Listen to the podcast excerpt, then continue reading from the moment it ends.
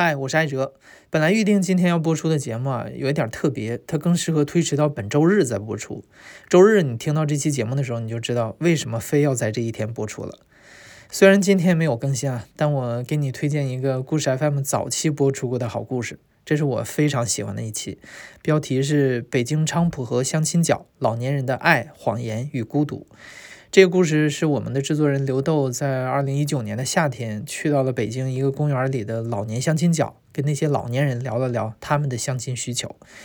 你只要关注故事 FM 的微信公众号，在后台回复“老年相亲”这四个字，就能获得这期节目的链接。希望你会喜欢这个故事。我们周日再见了。